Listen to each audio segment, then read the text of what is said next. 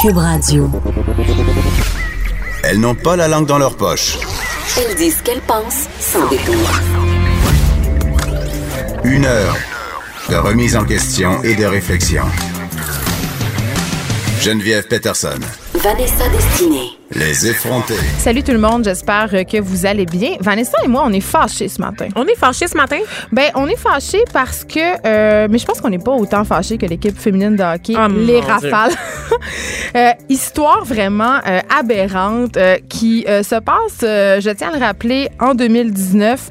On a parlé, euh, surtout en début de saison, on a fait euh, des émissions sur le sport féminin, à quel point il n'y avait pas de modèle, euh, à quel point aussi on faisait pas la promotion euh, du sport féminin, puis aussi à quel point les ligues euh, organisées euh, faisaient pas de place euh, aux femmes dans les différents sports, surtout au hockey, qui demeure un sport quand même de gars. tu sais, Ben on- oui, absolument. tu sais, on il y a- le sait. Il y a beaucoup de préjugés. Il y a moins de commanditaires aussi, souvent pour les femmes qui sont sportives. Il y a moins de visibilité médiatique. Ben, moins- pas. Tu sais, on avait parlé ici de l'équipe euh, les Canadiennes euh, qui travaillent à Laval. Euh, y avait, on avait même reçu euh, des gens qui étaient allés voir les parties qui disaient que c'était vraiment le fun.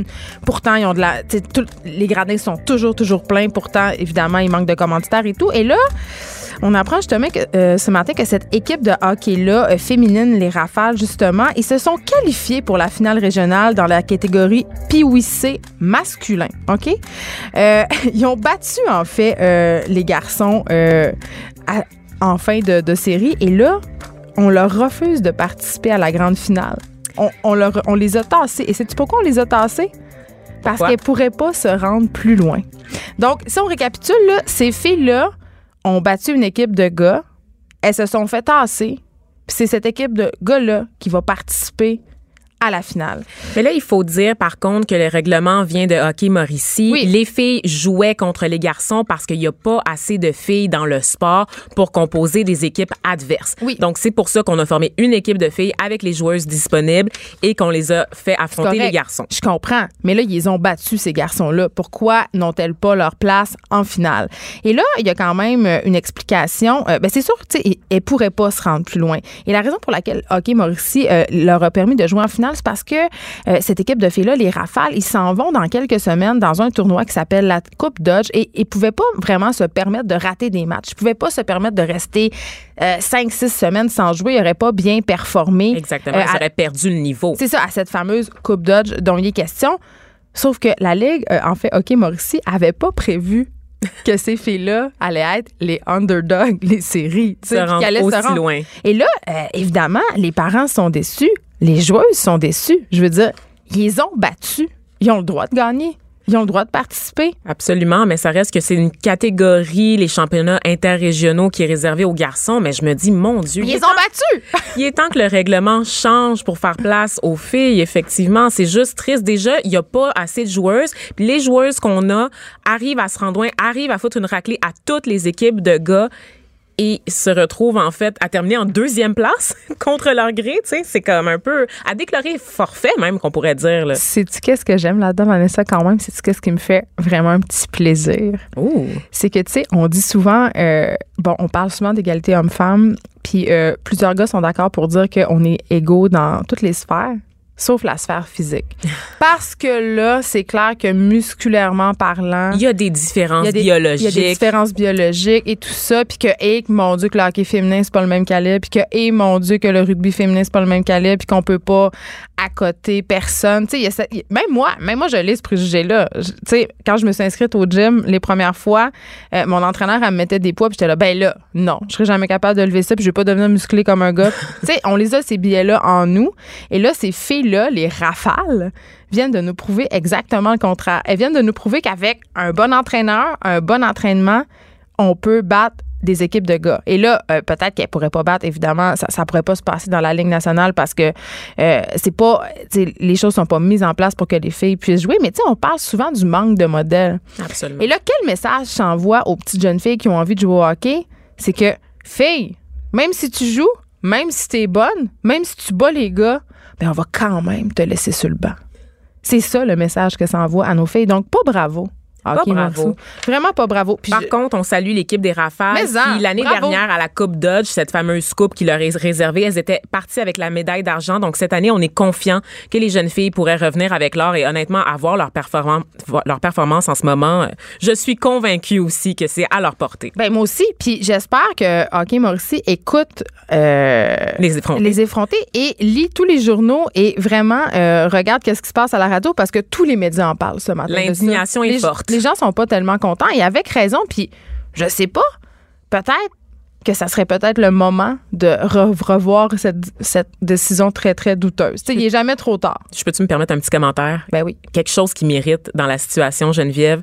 La directrice, c'est parce que à, à Hockey Mauricie, on parle d'une directrice, donc mon une femme qui entérine cette décision-là. Donc le malaise, évidemment, de voir qu'il y a une femme qui ferme un peu les yeux là-dessus. Oui, qui- mais dans cette culture-là du hockey qui est très masculine, on parlait euh, d'internalisation, euh, tu sais, là, je vais pas dire des gros mots, mais des femmes qui internalisent euh, le machisme, tu sais, qu'on- qui se servent des codes macho elles-mêmes parce qu'elles s'en rendent même pas compte. Il y en a beaucoup dans les, dans les postes de femmes de pouvoir, des filles qui agissent de façon souvent sexiste envers les autres femmes parce que ils ont été habitués comme ça à être one of the boys puis à partager ces mêmes biais-là. Donc, euh, c'est cette- qu'une fois arrivée au sommet, Mais elle ne pas le travaille pas pour changer la culture, pour permettre à d'autres femmes de performer aussi bien qu'elle. Non, parce que pour survivre, elles doivent se soumettre à cette culture-là et et aussi pour gravir les échelons, elles doivent se soumettre à cette culture-là. Donc, c'est déplorable et ça serait vraiment le fun pour vrai, vraiment le fun que Hockey Mauricie reconsidère. Je sais pas si c'est possible, mais ça serait le fun. euh, Ou au moins un match. On aimerait ça voir les filles des Rafales jouer contre l'équipe gagnante de ce, ce tournoi interrégional-là, juste pour voir qu'est-ce une qui se revanche? Absolument, un match des étoiles. Let's go. Oui, ça serait, euh, ça serait effectivement une belle affaire. Je pense que je m'achèterais euh, quelques billets pour Tu aller, un lift. Exactement. Écoute, on revient euh, sur l'affaire euh, Salvaille qui a fait couler quand même beaucoup d'encre cette année. On sait que, bon, euh, les victimes, à part ce fameux maquilleur de Los Angeles, on n'avait un peu aucune idée c'était qui. On sait que c'était des gens qui travaillaient euh, autour sais, On a parlé des on a parlé de des stylistes, on a parlé de des habilleurs, euh, tu sais, euh, des gens aussi du milieu artistique, des gens aussi euh, qui fréquentaient le même gym que lui. Tu sais, il semblait sévère quand même. Il y- avait, il y avait un large spectre. Il y avait un large spectre Oui. il y avait énormément de témoins à travers ce très large spectre. C'est ça. Et là, dans la foulée de cette affaire-là, moi, je me disais, on va savoir c'est qui. Il va y avoir des gens qui vont, qui vont sortir au grand jour. Un peu comme dans l'affaire Gilbert Rozon, où Un on a peu. vu certains visages, justement, qui pouvaient se permettre, euh, dans l'état où était leur carrière, de faire une sortie publique sans rien risquer. Mais je me disais, quand il y a ce type de sortie-là, euh, puis. euh, on parle entre autres du long article euh, publié dans la presse par Katia Gagnon, où, des victimes témoignaient anonymement. Ça fait tout le temps une espèce d'effet d'entraînement. Euh, c'est très, c'est très bien, entre guillemets. Et là, euh, j'étais contente de savoir que ce matin, il y avait une de ces victimes-là, Donald Duguay, qui a décidé de sortir de l'ombre. Parce qu'on sait que y a des. son procès à Éric Sabel va se dérouler et ce qui est vraiment surprenant, c'est que Donald Duguay, c'est le seul dont la plainte a été retenue par le DPCP. Le seul. Et c'est pour ça qu'il a demandé euh, de laisser tomber, si on veut, la demande d'anonymat pour pas leur- au procès, pour pouvoir accorder des entrevues, parce qu'il parlait. euh, vraiment euh, de la responsabilité euh, qui pesait sur ses épaules, Vanessa, parce que, je viens de le dire, c'est le seul. Fait que c'est sur lui que tout repose. Ça veut dire que L'issue du procès. oui, ça veut dire que si lui réussit pas à prouver euh, qu'il y a eu une agression, qu'il y a eu du harcèlement, qu'il y a eu séquestration, parce que euh, notamment c'est euh, c'est de lui dont il est question, parce qu'on a parlé ici à cette émission qu'Éric Savait est notamment accusé de séquestration. Ça avait fait imaginer le pire Ben- à, à tout le monde, mais l'idée de la séquestration, selon le terme légal, c'est vraiment de retenir quelqu'un contre son gré. Là. Ça veut pas dire qu'il Oui. était attaché comme, comme dans Misery. C'est ça. Donc, ça s'est passé dans, dans une salle de bain à Radio-Canada euh, dans les années 90. Les deux travaillaient, euh, en fait, au courrier et ils se voyaient à tous les jours. Et, là, tu sais, la question que je me suis posée en lisant euh, sa sortie à Donald Duguay, c'est puis c'est la question que beaucoup de gens se posent, puis qu'on se pose en général quand il est question d'agression sexuelle, c'est pourquoi il n'a pas porté plainte tout de suite? Pourquoi il a attendu toutes ces années-là. Parce qu'il raconte, Donald Duguay, qu'après, euh, justement, cette fameuse, euh, ce fameux épisode de la salle de bain, euh, il a pensé se rendre au poste de police, il s'est mis en route, mais il a rebroussé chemin parce qu'il craignait les impacts sur son, son emploi. C'est un, un- Il travaillait au courrier de. Radio-Canada. On s'entend que c'est pas, pas- la job de Non. rêve. Là, il était précaire. Puis aussi, il y avait le côté euh, homosexualité. Stigmatisation. Dans les années 90, C'est pas ça. ce que c'était aujourd'hui. On a fait beaucoup, beaucoup de chemin Oui. en très peu de temps. Là. Puis il raconte Donald Gay qu'il qu'il en a de la culpabilité euh, d'avoir attendu, sauf qu'il dit j'avais pas la force d'attendre. Puis j'avais envie qu'on parle ce matin justement du poids sur le dos, sur les épaules des victimes, de ressentir une pression à porter plainte, de ressentir une pression à quand porter plainte, c'est-tu trop tôt, c'est-tu trop tard, tu sais, est-ce que y a-tu un modus operandi idéal? C'est ça qu'on est en train de dire, tu sais. En fait, c'est que les gens sont rongés par la culpabilité dans deux côtés, c'est-à-dire que tu te sens mal parce que tu te dis oh mon dieu, peut-être qu'il pourrait faire d'autres victimes si moi je parle pas, Mhm. si je le laisse agir en ne disant rien.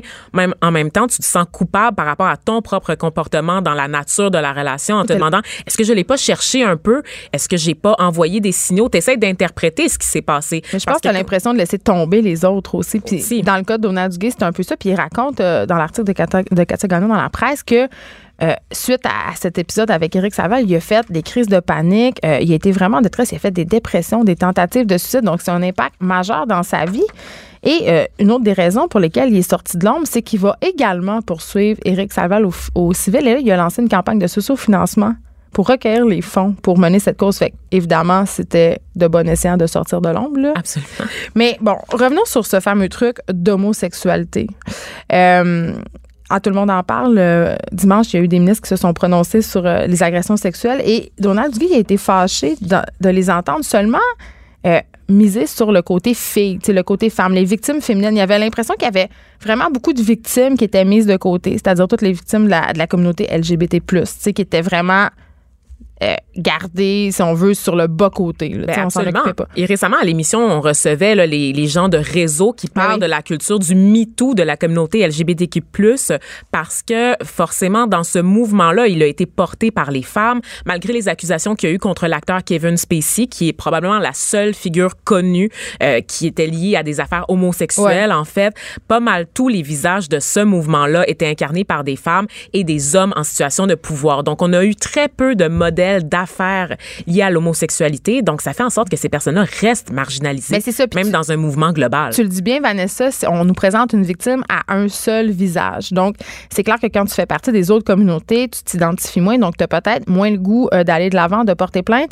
Et euh, justement, Donald Gay a décidé de fonder une page Facebook qui s'appelle 7 millions euh, de mousquetaires afin de sensibiliser les gens, la population, les, aux victimes d'agressions sexuelles dans toute leur diversité. Sais, de- C'est de se dire, écoutez, oui, les femmes qui sont victimes d'agressions sexuelles, c'est important, il faut en parler, mais nous, on existe aussi. Donc, c'est vraiment une espèce de de- d'œuvre de, de conscientisation. Puis lui, tu sais, il en a fait un peu son cheval de bataille. Il veut euh, être un agent de changement. Puis il dit, si j'aide une seule victime à s'en, à- à- à s'en sortir ou à porter plainte, je vais avoir l'impression que cette situation-là va avoir servi à quelque chose. Donc, ça s'appelle euh, 7 millions de mousquetaires. C'est une page Facebook.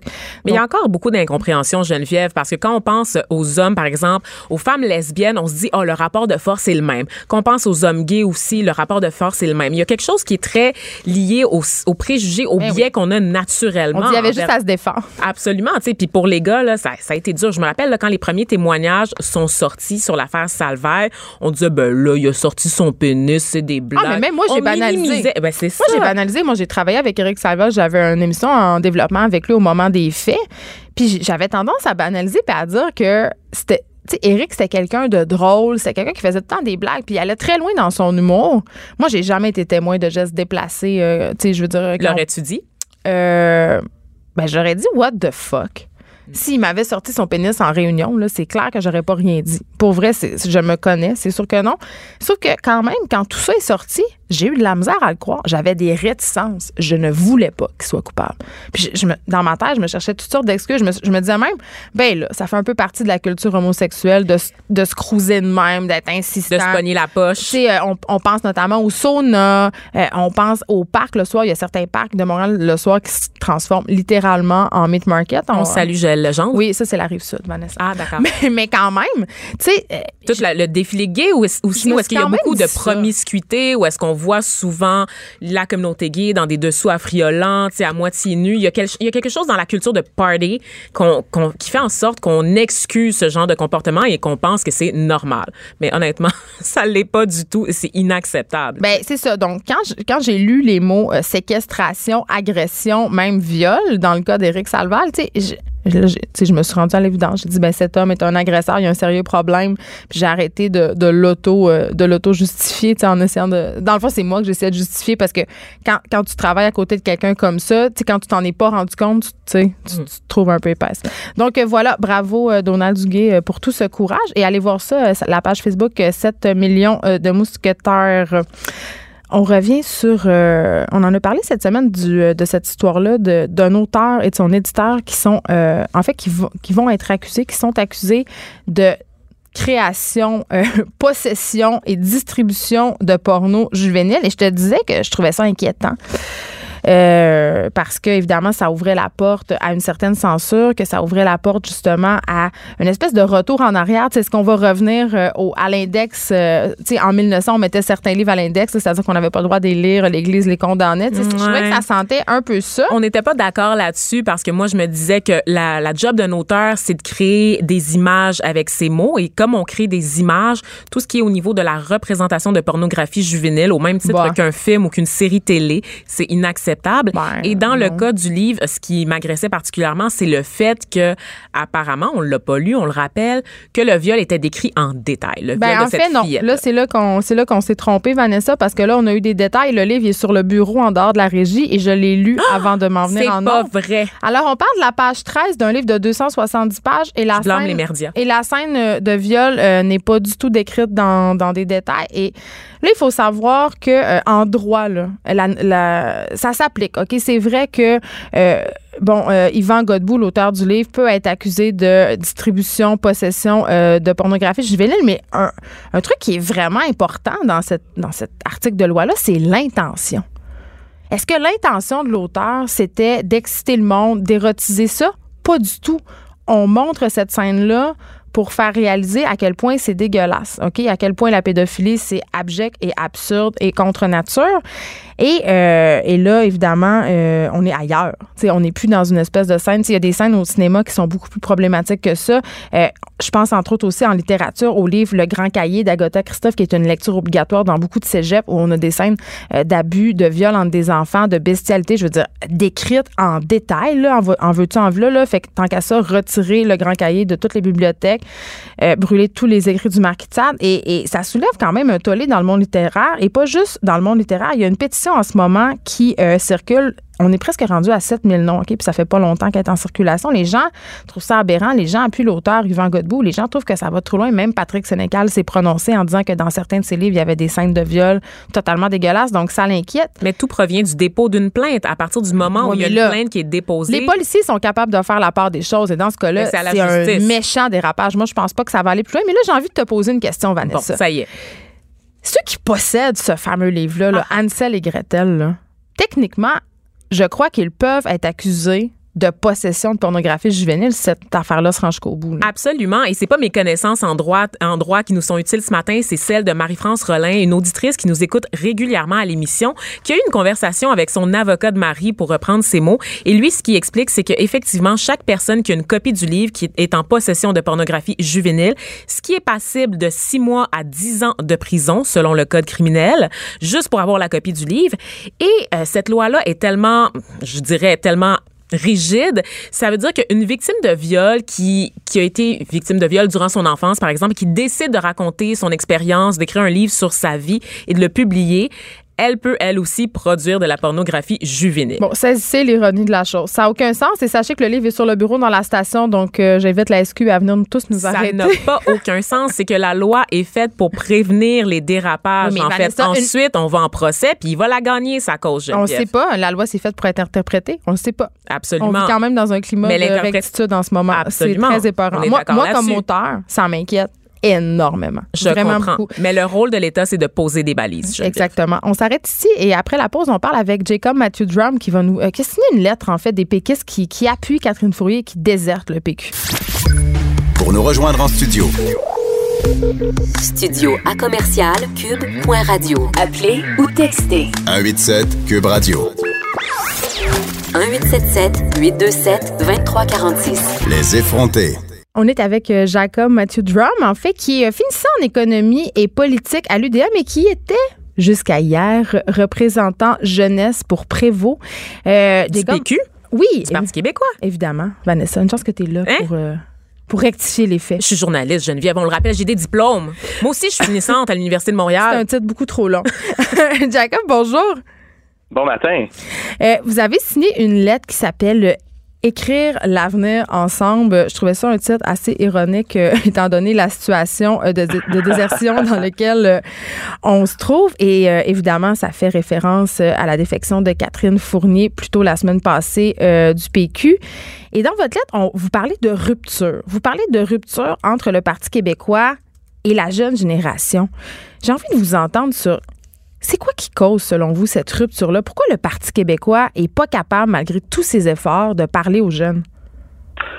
Ben, c'est sûr qu'il y a plusieurs raisons à cette situation-là. Euh, le, Parti québécois a, euh, eu beaucoup de, de bonnes idées dans la dernière campagne électorale, mais euh, je pense qu'ils ont perdu le contact avec une bonne partie de la jeunesse québécoise. Puis ça, ça peut être pour plusieurs raisons. Il y en a beaucoup qui ont, qui ont tout simplement disqualifié le Parti québécois, que ce soit pour euh, Anticosti ou pour la Charte des valeurs. Euh, le Parti québécois a de la misère à connecter. Puis euh, ça, c'est c'est- pas nouveau là. On en j'en parle dans mon entourage. Euh, c'est très difficile d'aller euh, d'aller recruter des jeunes. Puis j'ai été euh, assez impliqué aussi dans, dans la dernière campagne. Puis pour essayer de convaincre des gens dans mon entourage, c'était très difficile. Le parti a, a, définitivement eu beaucoup de difficultés à se renouveler. Mais est-ce que vous n'avez pas l'impression que, justement, le parti a de la misère à rejoindre les jeunes parce que les jeunes, de plus en plus, euh, évidemment, font partie de cette euh, société métissée où il y a vraiment beaucoup de diversité et euh, ils ont un peu creusé leur tombe avec la charte des valeurs? En tout cas, pour moi, c'est là que j'ai commencé à débarquer.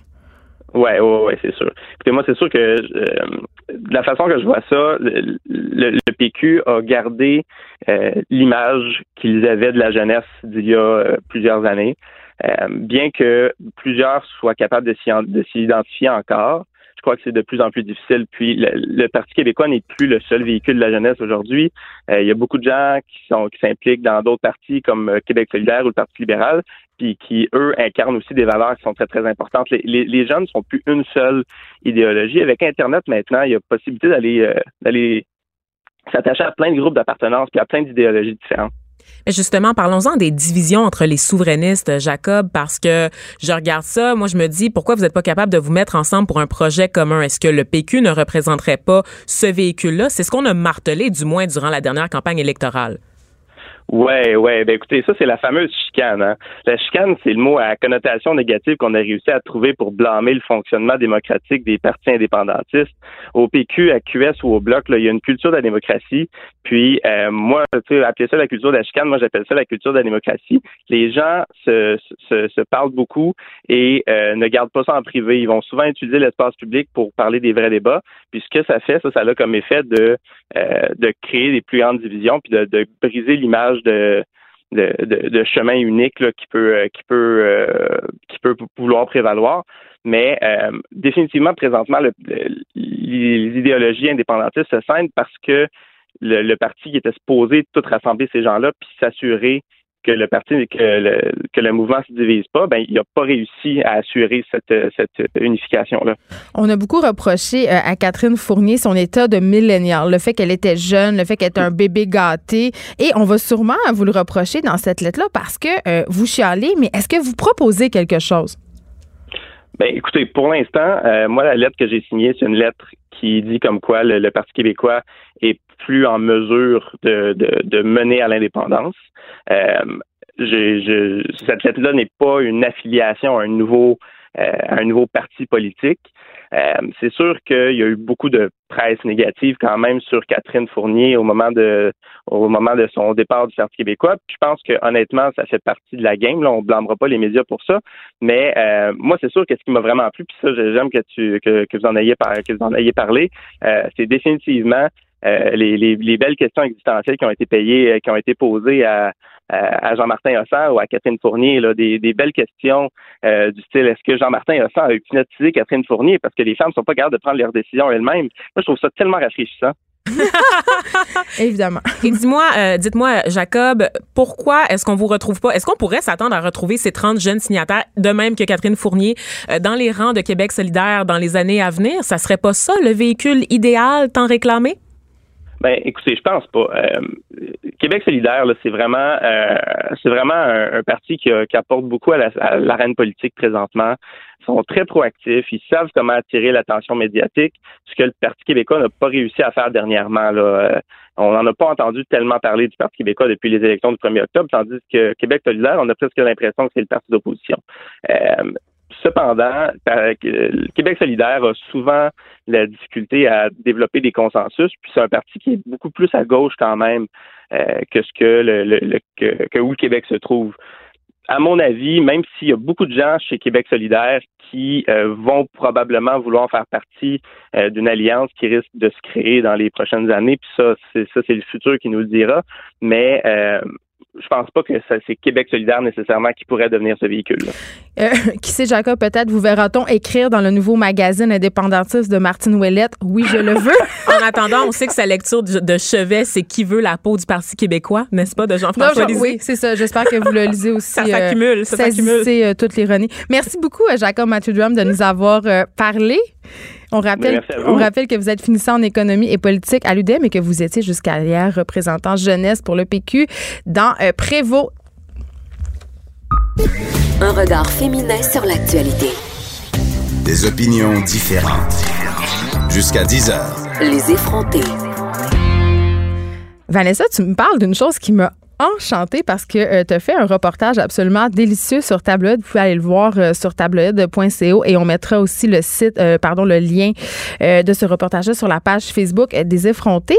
Ça s'appelle, en fait, ça parle du Brotherhood. Absolument. Et, là, écoute, je te laisse le plaisir de présenter c'est quoi parce que c'est assez euh, inusité et c'est très jubilatoire. Oui, d'accord. Donc le Brotherhood, pour euh, ceux qui connaissent pas, en fait, c'est un safe space. Et là, je vais vulgariser safe space parce qu'on associe souvent le mot safe space euh, à une frange radicale de militants. On associe ça à des mouvements féministes en général, des espaces là où on va se plaindre de notre viol. Oui, c'est ça, de mobilisation puis de revendication. Un safe space à la base, espace sécuritaire en français, c'est un lieu où les personnes qui sont habituellement marginalisées peuvent discuter et partager leur expérience librement sans avoir peur d'être jugé ou d'être abroué par des gens qui sont peut-être moins au fait de ce qu'ils vivent. Et le Brotherhood, c'est ça, c'est un espace qui est dédié aux hommes.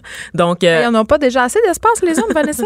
contrairement à ce qu'on pourrait croire, non, Geneviève, ils n'en ont pas assez parce qu'en 2019, c'est pas évident d'être un homme. Il y a comme une redéfinition de la masculinité qui se passe en ce moment. Donc, pour reprendre les mots euh, du fondateur Harry, on pourrait l'écouter euh, sur ce qu'il a à dire là-dessus. Um, la société t'a comme mis des images ou des, des exemples d'hommes qui ont peut-être été comme des exemples valides comme dans les années 60, 80, 90. Mais en 2019, c'est comme il y a beaucoup de, de changements qui doivent être apportés sur cet exemple d'homme modèle.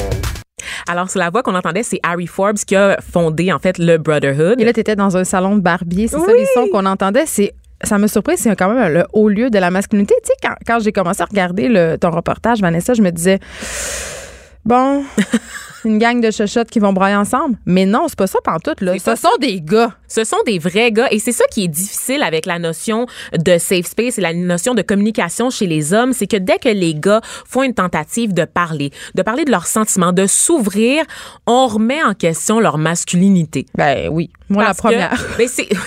C'est terrible parce que ça ben, s'inscrit dans cette logique-là de masculinité toxique. Et là, je vais définir masculinité toxique parce qu'il y a des gens ici qui s'emballent. Mais ben, même moi, je suis pas certaine de comprendre c'est quoi. C'est ça. Quand cette expression-là est lancée. Ce que ça veut dire, la masculinité toxique, ça veut pas dire que les hommes, c'est des méchants, que les hommes, c'est tous des violeurs, qu'on haït les hommes puis qu'il faut virer dans la misandrie. J'adore les hommes. J'adore les hommes. On aime tous les hommes. Les hommes, la masculinité toxique, c'est quand on dit que les hommes doivent être forts, ils doivent protéger, ils doivent subvenir aux besoins de leur foyer. Oh, c'est la pression que les hommes ressentent de correspondre à un certain standard. Euh, on parle de l'homme Gillette, l'homme des annonces de rasoir. Oui, c'est ça. L'idéal masculin, c'est un homme qui ne pleure pas, qui demande pas d'aide, qui ne craque pas. J'adore ça. Moi, des hommes comme ça, est-ce que ça existe pour vrai? Ça existe pour vrai, mais c'est pas nécessairement sain pour ces hommes-là, Geneviève, de ah. correspondre à un modèle qui leur a été imposé. Et ce modèle-là, il est toxique pour les hommes parce qu'il y a des hommes qui peuvent pas tout le temps être forts, qui peuvent pas tout le temps être l'homme pourvoyeur. C'est une très grande pression qu'on leur met dès un plus un, un plus un. Si ton enfant meurt, tu peux pleurer. Tu peux pleurer. C'est du conditionnement. Et ce, ce, ce truc-là, c'est toxique aussi pour les femmes parce que les femmes,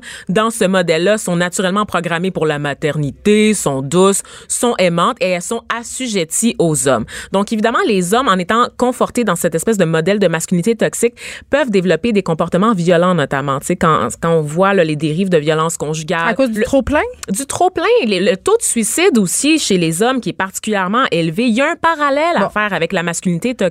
Là, Vanessa, là, est-ce que tu es en train de me dire, est-ce que tu es en train de me dire qu'il y a une crise de la masculinité? Il y a peut-être Oh! beaucoup une crise de la masculinité, Geneviève, parce que les gars savent plus nécessairement où se mettre. Ils savent plus, ils marchent sur des œufs. Ils ont l'impression de marcher sur des œufs en ce moment parce que on est dans une ère où on revendique, en fait, on remet en question les privilèges qu'ils ont eus pendant un si nombre, un, un long nombre d'années. Et c'est confrontant pour eux? c'est très confrontant pour eux. Puis c'est- c'est surtout qu'ils se retrouvent refermés sur eux autres, puis ils savent plus trop est où leur place dans, leur, dans la société. Parce qu'ils se font reprocher des choses pour lesquelles ils n'ont pas vraiment de reproches à se faire, c'est-à-dire que c'est pas eux qui ont amené cette culture-là, c'est une culture qu'on est tous coupables en fait, c'est la, la culture de la société qui a été bâtie comme ça.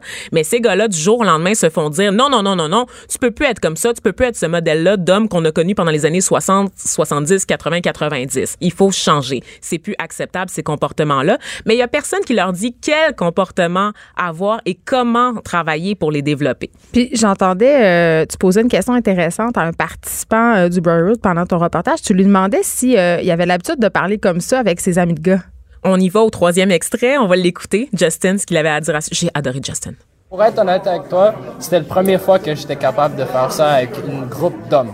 C'est vrai? Euh, avec mes amis de, qui sont des femmes, je trouve que c'est plus facile à parler des sujets comme ça. Comme je dis, les hommes, on est très macho, fait que d'habitude, on a la misère euh, d'être ouvert avec ces sujets. Fait que c'était vraiment beau de voir euh, toutes sortes de différents hommes qui viennent de plein d'autres backgrounds, euh, d'être pouvoir euh, être capable de, de, de faire ça. T'as été surprise, Vanessa, parce Oui. que t'as entendu, tu t'attendais pas à ça? On, on entend mon exclamation dans l'extrait qui vient de jouer, en fait, parce que j'ai été surprise des conversations que moi, j'ai naturellement avec mes amies filles, avec des membres de ma famille, ben, des, évidemment, des, Des amis. des cousines, là, Oui. des gens de mon âge. J'ai remarqué que chez les gars, c'était inaccessible, ces conversations-là. C'est ce que Justin explique, c'est qu'avec ses amis femmes, il est capable d'avoir ces discussions-là sur des sujets super variés. Là, on parle de sujets d'actualité, de sujets brûlants. Quand j'étais là, ils parlaient notamment de consentement. Ils ont parlé de la de l'identité numérique en 2019. Donc, des sujets assez variés. Oui, puis ils ont l'impression de plus trop savoir euh, comment euh, se comporter, si on veut, avec les filles. Il y avait un garçon qui parlait, il disait notamment, quand je rencontre une fille dans un bar, euh, ben peut-être que ça ne tente pas que je l'aborde, fait que j'y vais avec cette idée-là que peut-être ça ne tentera pas. qu'elle a peur, qu'elle Oui. est terrifiée, peut-être qu'elle est pas down pour qu'est-ce que je Oui. lui offre en ce moment. Donc, je dois tout le temps garder ce questionnement-là. Donc, c'est a un- pas lourd à longue, j'avais hein, un peu. c'est un peu lourd à la longue, mais on voit qu'il y a un travail qui se fait pour défaire la culture qu'on a connue et qui nous a donné des mouvements comme MeToo, Geneviève. Est-ce que c'est populaire C'est pas mouvement? juste un mouvement qui est apporté par les femmes et c'est ça que les gars ont constaté. C'est un mouvement qui repose aussi énormément sur eux. Mais c'est bien, ce sont des alliés? Ce sont des alliés, mais on les a peu entendus, les hommes, en fait, sur, sur ce dossier-là et sur plein d'autres dossiers qui concernent, en fait, le féminisme, le rapport des femmes dans la société. Parce que, comme je le disais, on entend les femmes maintenant monter aux barricades, prendre la parole, s'imposer dans le discours. On entend les minorités aussi, la communauté LGBTQ. Mais les hommes, dès qu'ils s'imposent, dès qu'ils essaient de donner leur point de vue, c'est un petit peu mal vu dans la société parce qu'on est comme, hey, tu l'as eu le crachoir, c'est à nous maintenant. Je te demandais euh, si c'était populaire, s'il y avait beaucoup de personnes dans ces soirées-là, beaucoup de gars? Absolument. Quand je suis allée, il y avait une trentaine de gars. Donc, c'est des soirées qui se déroulent une fois par mois, le dernier dimanche du mois. Donc, le premier, le prochain est le 31 mars, si je me trompe pas. C'est dans un local à Montréal, là, sur Saint-Viateur, mais ils comptent faire une tournée un peu partout. Le- je te dirais dans le Grand Montréal, à Laval, sur la rive sud, rive c'est nord. très montréalais comme C'est concept. très On voit montréalais. ces gars-là sont très hipsters. Ils sont c'est- très hipster, mais c'est un concept qui s'adresse à tout le monde, qui devrait voyager partout au Québec parce que honnêtement, là, un, un safe space comme ça où des gars pourraient parler, je vois ça dans un shack sur la côte nord. Ok, je pense Ben, qu'il y a beaucoup de Ça s'appelle un chalet la fin de semaine. ça s'appelle une remise en arrière de chez mon ami Marc Lagagnère où les gars vont prendre la bière puis discuter. c'est ça la différence. Ce qu'ils expliquent là, dans le safe space du Brotherhood, c'est que non seulement tu parles à des gars que tu connais, des amis peut-être, mais c'est aussi l'occasion de parler à des gars qui ont des profils complètement différents du tien. Donc dans ces soirées-là où il y a une trentaine de gars, on a des papas, on a des professionnels, des étudiants, des gars sans emploi, des intellos, des gars qui travaillent à shop. Il y a des gens de toutes les origines. De aussi. toutes les origines, de toutes les orientations sexuelles, parce que ici, il est question de respect. Il n'y a pas de euh, gay parmi nous. Il n'y a pas de ça. Tout le monde est bienvenu. Tout le monde est là pour défendre son expérience. Et contrairement à ce qu'on pourrait croire, là, c'est pas une joute oratoire. C'est pas ce qu'on fait ici aux effrontés. Là, Non, c'est comme un peu un cercle d'alcooliques anonymes, mais, Mais où sans les gens les se confient. Les gens se confient. C'est ça, ils ils jasent. Mais OK, puis comment ils vont les chercher, ces, ces gars-là? Ils font de la pub? Oui, en fait, c'est sur Facebook. En fait, il y a un organisme qui s'appelle Never Was Average, donc en anglais, au grand plaisir de Benoît Dutrisac. C'est un organisme, en fait, c'est une maison de production qui fait des projets multidisciplinaires au niveau de la culture, de la communauté. Et c'est cette maison de production-là qui est fondée par Harry Forbes, le, le principal, le protagoniste dans mon reportage, et sa conjointe Anna Che. Et les deux, en fait, chapeautent le Brotherhood et le pendant féminin parce que oui, il y en a un, mesdames, le Sisterhood. Donc, ils chapeautent ça à travers leur maison de production parce que le Safe Space, c'est l'étape toute naturelle dans la, la mission de leur organisme de redonner à la communauté. Pour vrai, c'est vraiment intéressant. Je vous invite à aller voir ce mini-documentaire-là, euh, Vanessa, euh, qui est disponible déjà sur Cube Radio. On l'a Oui. partagé. Sinon, c'est sur la page Facebook de Tabloïd. Allez donner un petit j'aime à la page Facebook de Tabloïd, celle des effrontés aussi, puis celle de Cube Radio. Faites tout ça en même temps. Mon là. Dieu, ça va être Bim, bam, boum. ça va être une espèce de round de gemmes assez incroyable. Restez là parce qu'après la pause, on a Judith Lucie qui vient nous parler de son livre On ne peut plus rien dire. Ah, ben, je savais. Je le savais. Les effrontés. Joignez-vous à la discussion. Appelez ou textez 187 Cube Radio. 1877 827 2346. Euh, je suis avec Judith Lucier, qui est auteure euh, du livre On peut plus rien dire, de d'autres livres aussi, évidemment, qui est chroniqueur au journal de Métro, qui est féministe, militante, féministe. Est-ce qu'on a le droit de dire militante? Est-ce que tu fais Euh, la moi, je, distinction? moi, je trouve qu'on a le droit de tout dire, Geneviève, Ah, mais je pensais qu'on pouvait plus rien dire. non, c'est ça. Mais souvent, quand on va me, tra- me qualifier de militante et journaliste en même temps, ça peut paraître conflictuel. C'est Euh, ça. peut invalider un peu ma, ma façon de travailler. Mais moi, dans mon cœur, à moi, ça n'invalide rien. Parce que je pense que tout le monde, on est militant pour euh, une cause, quelle qu'elle soit. Il y en a que c'est moins évident parce que ça, c'est des causes qui sont plus en phase avec la Il pensée y en a c'est dominante. les pitbulls, il y en a d'autres c'est le féministe. Ex- C'est oui. qu'on se dirait? OK. Bon. Mettons. Ben, donc, euh, mais en fait, tu, tu es davantage chroniqueuse que journaliste. Euh, maintenant, on te connaît pour tes opinions euh, de féministe enragée, lol. Oui.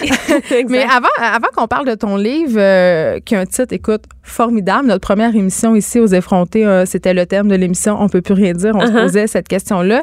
Euh, je sais pas si tu nous as écouté en début d'émission, mais on parlait euh, justement de cette équipe de hockey féminine, les Rafales, qui ont été évincées euh, d'un tournoi au profit de l'équipe masculine. Puis j'avais vraiment envie de t'entendre là-dessus. Ben, votre recherchiste m'en a parlé cinq secondes avant d'entrer en ondes. Puis, tu sais, je suis vraiment pas familière avec l'histoire, mais ce qu'elle m'a raconté, ça me fait rire parce que c'est comme. C'est tellement emblématique de la place qu'on veut laisser aux femmes dans des domaines qui sont masculins que, tu sais, c'est, risible. là. C'est- Ces gens-là, j'espère qu'ils qui se regardent puis qui se trouvent ridicules. Mais en fait, est-ce que c'est pas de dire on vous donne une place jusqu'à. tu sais, Jusqu'à temps que vous nous Que vous la preniez. Oui, c'est ça, exactement. Oui, on vous donne une place jusqu'à temps que ça nous dérange. Mais c'est ça, en fait, c'est le mais c'est comme ça que les, les privilèges se, tentent de se maintenir, mais voilà. Je peux pas euh, t'avoir euh, devant moi sans évoquer ce fameux moment où tu as quitté euh, ta chronique au journal Métro. D'ailleurs, j'avais aussi quitté la mienne au. Châtelaine dans la même euh, foulée. On avait Et on se retrouve deux ans plus tard euh, en pleine forme et face au troll à, à nouveau, mais C'est avec ça. une autre perspective peut-être. C'est ça. Puis j'avais envie de te poser la question, de nous poser la question, mais qu'est-ce qui nous prend? Ben, moi, je sais que en ce qui me concerne, c'est vraiment un changement de perspective qui m'a permis de retourner à la chronique. C'est-à-dire? Euh, ben, premièrement, quand j'ai lâché ma chronique, je, je le dis, c'est c'est je nomme ce que j'étais capable de nommer à ce moment-là c'était les trolls mais il y avait beaucoup d'autres choses autour de ça. Il y Un avait beaucoup de frustration un épuisement. J'étais en dépression.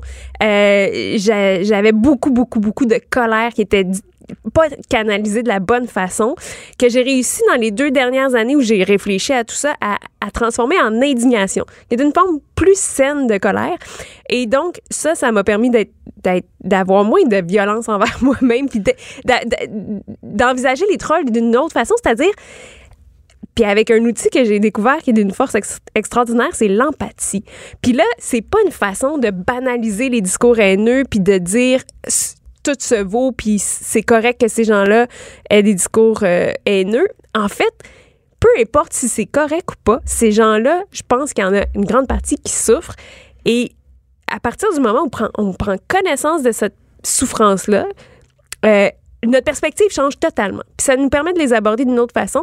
Puis ça m'a me- m'a permis à moi personnellement d'avoir plus d'empa- d'empathie envers moi-même puis mes propres souffrances que j'avais à ce moment-là. Donc tout est dans tout. Geneviève, je me sens complètement réparée et prête à affronter autant de trolls que tu voudras. Ben, en fait, j'étais un peu dans le même état d'esprit. J'étais très contente de recommencer à te lire euh, dans le journal Métro.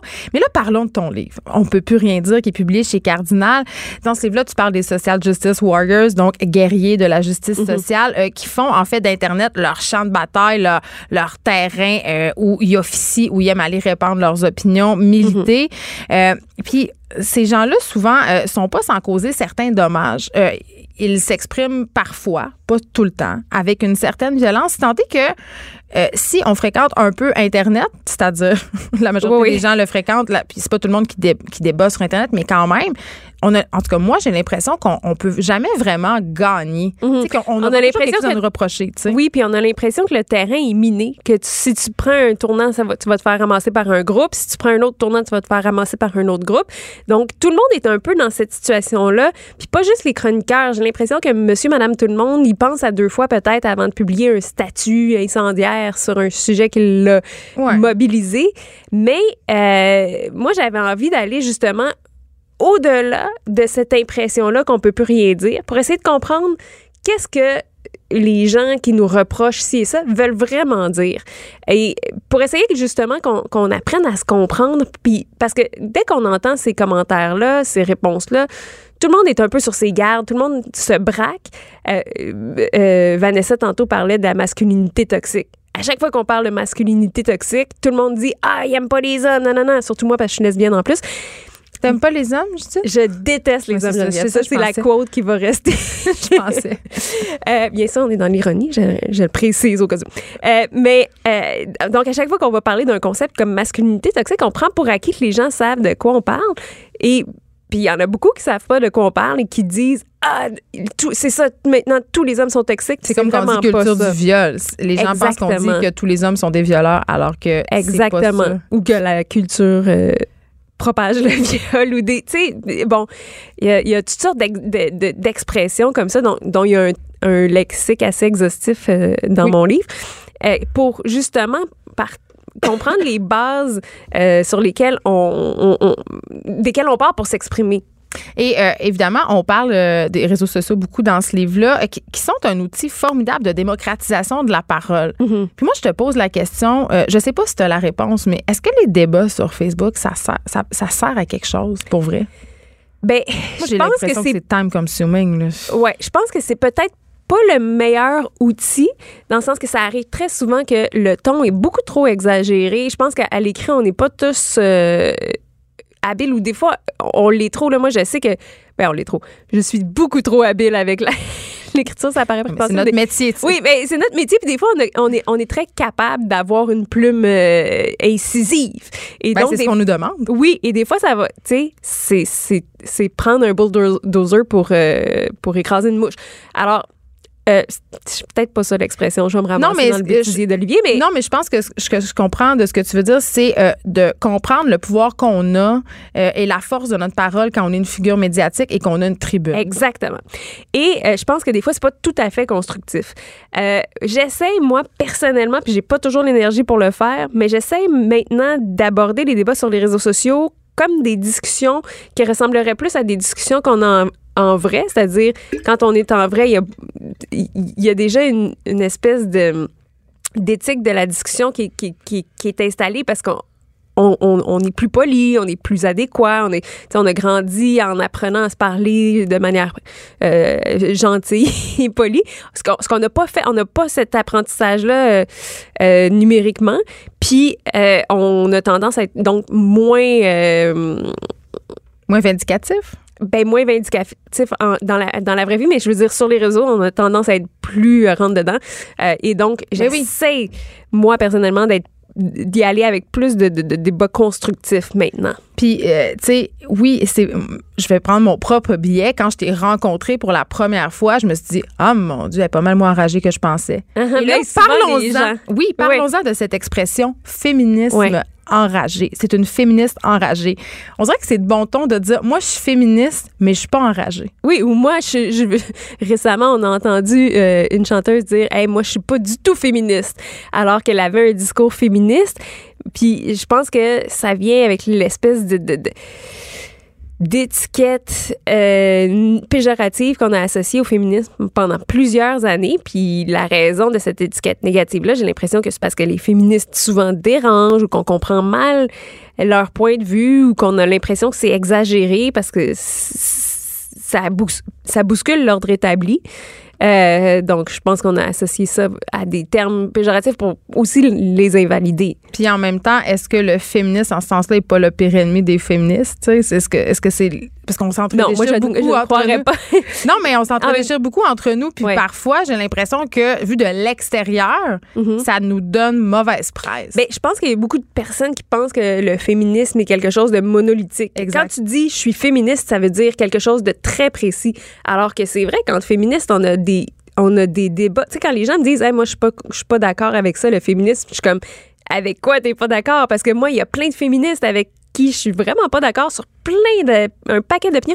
Da- Tu sais, parmi les sujets les plus déchirants au sein du féminisme, il y a tout le débat sur la prostitution, euh, sur le voile. Il y a des féministes qui sont tout à fait pour le voile, il y a des féministes qui sont contre le voile. Puis en fait, dans, dans tous les cas, c'est même pas le voile qui est, qui est la, question euh, à débattre. Il y a, euh, les, les personnes trans aussi génèrent des débats au sein des féministes. Donc, tout, tout, tout ça, on peut être féministe et avoir vraiment des points de vue ultra divergents. On se parle-tu du féminisme? Non, pardon. On, se parle-tu du... on va se parler du féminisme, mais je veux qu'on se parle du, euh, du sexisme dans les médias. Ouais, on peut en parler longtemps, Geneviève. Ben, oh, oui, parlons-en. Est-ce que est-ce que c'est si présent que ça? Est-ce que tu t'es frappé à des exemples concrets de sexisme systémique euh, dans les médias? Je pense que dans les, le les médias, c'est un milieu relativement progressiste dans lequel on a l'impression qu'on est on se donne en fait l'impression qu'on est très évolué qu'on est très au fait des, des enjeux sociaux. Mais je pense qu'il y a encore beaucoup de chemin à faire puis il y a beaucoup de biais qui sont euh, qui, qui- ont des résultats euh, tangibles. Puis je pense que c'est c'est souvent c'est du sexisme ordinaire qu'on va voir dans donc dans la quantité d'émissions animées par des femmes ou dans la teneur en fait des, des émissions a- animées par des femmes L'heure aussi, ouais, auquel les l'heure à laquelle sont- elles sont diffusées tu sais, souvent on va entendre des femmes qui vont être dans des, de- des émissions de famille pas des émissions d'affaires publiques Euh, à la radio souvent on a, on a encore beaucoup de femmes qui jouent des rôles de faire valoir à, la- à côté d'un animateur co-animatrices. masculin les co-animatrices. Euh, moi, il y a des choses encore plus subtiles que je vois. Par exemple, des fois, je vais participer à une émission, puis, euh, tu sais, on dit souvent que les filles sont pas drôles. Moi, combien de fois j'ai vu les jokes des filles être coupés au montage? Tu sais, ça, tu peux pas jamais dire Hey, j'étais drôle. sexe. Oui, c'est premièrement ça. mais, mais je le vois à d'autres filles aussi, à des collègues. Mais je, je- tu peux pas te dire, hey, c'est donc ben le monteur qui était sexiste ou le réalisateur ou puis des fois c'est des femmes qui font. Tu sais, les biens inconscients, ça touche tout le monde là. Mais parlons-en des femmes, justement, Judith, parce que tantôt, on parlait de, justement, masculinité toxique, Mhm. mais il y a une féminité toxique aussi. Moi, j'ai fait une chronique là-dessus, mais souvent, quand les gens parlent de féminité toxique, ils ont l'impression que ça serait, mettons, des femmes qui veulent castrer les hommes. En fait, si on veut appliquer le concept de masculinité toxique à ce qui serait féminin, en fait, c'est des. Ce qui constitue la, fémi- la masculinité toxique, c'est des traits qu'on a associés à la masculinité qui sont toxiques. Donc, les traits qu'on aurait associés à la féminité qui sont toxiques, souvent se, re- se revirent contre les femmes. Donc, ça va être de par exemple, la compétition pour les hommes, pour l'attention des hommes, euh, ça va être euh, de, viser des, des métiers moins payants, plus tournés vers l'empathie, euh, qui va, le, le fait que l'ambition soit pas valorisée chez les femmes. Est-ce que ça peut être physique aussi? Euh, Absolument. Par exemple, l'idée que ben, tout, tout ce qui est euh, euh, diver- euh, diversité corporelle, en fait, le, le contraire de ça, la- la- la- Le fait de se soumettre aux standards de beauté. Exactement. C'est ultra toxique pour plein de femmes. Puis t'en as parlé dans une de, tes chroniques d'ailleurs. Tu sais, je pense qu'on est, tout le monde, on est sujette à ça. Et même en tant que féministe, Ben, on est sujette à ça. totalement, mais totalement, on échappe absolument pas à ces, ces pressions même- sociales-là. C'est quand même l'impression que les gens ont que les féministes, justement, échappent aux standards de beauté. Et on se fait souvent reprocher comme féministe, euh, quand t'es cute, quand tu t'arranges, quand. Là, je mets des guillemets sur Mhm. Ouais, tous ouais, les mots ouais. que je vais employer. Là, quand t'es féminine, entre guillemets, là, que t'aimes, je sais pas moi, les, t'en faire les ongles Le ou le maquillage. lèvres, voilà. On dit que c'est paradoxal, que c'est contradictoire, que c'est suspect. Oui, puis quand on s'arrange pas, qu'on se laisse pousser le poil en dessous des bras, ben c'est ça. That's what a feminist looks like. Tu sais, Mais c'est- pourquoi? Ben parce que ça- en fait c'est le rôle qu'on confie aux femmes, c'est très très très restreint. Il faut que ça faut que la femme soit féminine mais pas trop. Puis surtout si elle est féministe, ben là c'est qu'elle tient un discours et que ce discours-là doit être cohérent alors que dans le fond il y a rien d'incohérent à euh, porter du maquillage si on est féministe ou à, s'arranger ou à porter des talons ou puis en, même temps moi j'ai toujours dit en- si tu, tu peux tenir un discours critique contre ces pressions sociales-là tout en y adhérant dans un pour que ce soit parce que tu aimes ça toi, parce que tu te conformes toi, parce que tu n'échappes pas aux standards de Ben, beauté. on a tous nos paradoxes, hein. Ben oui, c'est ça. Et euh, est-ce qu'un homme féministe, ça se peut? Est-ce qu'on peut dire d'un. Est-ce qu'un homme peut se revendiquer comme étant féministe? Mais moi, j'aime, j'ai- je, je pense que c'est c'est pas si constructif que ça de dire que les, les hommes peuvent pas être féministes parce que là, moi, je pense que tout le monde peut être féministe dans la mesure où on entend le féminisme. On parle beaucoup d'alliés. Oui, on comprend que le féminisme, c'est dans le fond se battre pour l'égalité entre les genres. Fait que moi, à partir de ce moment-là, de cette large définition, je pense que les hommes peuvent être féministes. Je comprends que dans des milieux universitaires, par exemple, on va parler plutôt d'alliés parce qu'on est dans des sphères peut-être plus euh, De élaborées savoir, de savoir. Mais pour monsieur, madame, tout le monde, je pense que ça serait tu sais, si les hommes commencent à sentir qu'ils n'ont pas le droit d'être féministes, je pense que ça. On vient de reculer. Ouais, ben, ça aide pas le débat. C'est- Personnellement, je trouve pas. Il nous reste deux minutes. Judith, c'est chien la question que je vais te poser. Vu qu'il reste deux Je suis prête à tout. Euh, J'ai envie qu'on se demande ensemble, c'est quoi le prochain combat du féminisme? C'est parce que là, il y a eu les féministes de, de- de première vague, deuxième vague, troisième. Là, on est rendu à quelle vague? là? Puis qu'est-ce qu'il nous reste à faire? Ça, c'est comme les cafés. Premier- première vague, Ça deuxième vague, plus troisième vague. Peut-être. Plus on avance en vague, plus c'est cher les cafés. Oui, c'est ça. Euh, ben, en fait, ben, peut-être comme les, le café. en fait, si on veut rester dans la métaphore du café, euh, le, le café de quatrième vague, là, on dit que ça, ça, retourne, ça retourne à la simplicité puis à la, au, euh, au bon vieux café filtre. Mais euh, ben, peut-être que le féminisme est rendu là. Tu sais, on s'est tellement cassé le bicycle, on s'est tellement creusé la tête que je pense qu'on est, on est peut-être dû pour tout en intégrant les, les, préoccupations qu'on a intégrées à la troisième vague, c'est-à-dire tenir en compte, des, prendre en compte les différentes oppressions, puis être un petit peu plus ouverte, ben, je pense rester simple, puis de, de, re- de revenir à l'essentiel. Écoute, merci euh, Judith Lucier. Vous voyez, ce n'est pas une enragée. On rappelle le titre de ton livre. On peut plus rien dire. Le militantisme à l'ère des réseaux sociaux, c'est publié chez Cardinal et c'est fort intéressant. C'est ton lancement ce soir. Absolument. Je te souhaite qu'il y ait- Cardinal. Je te souhaite qu'il y ait beaucoup, beaucoup, beaucoup de monde. Merci, Merci. euh, tout le monde d'avoir été là. Il y a Richard Martineau qui suit dans quelques instants.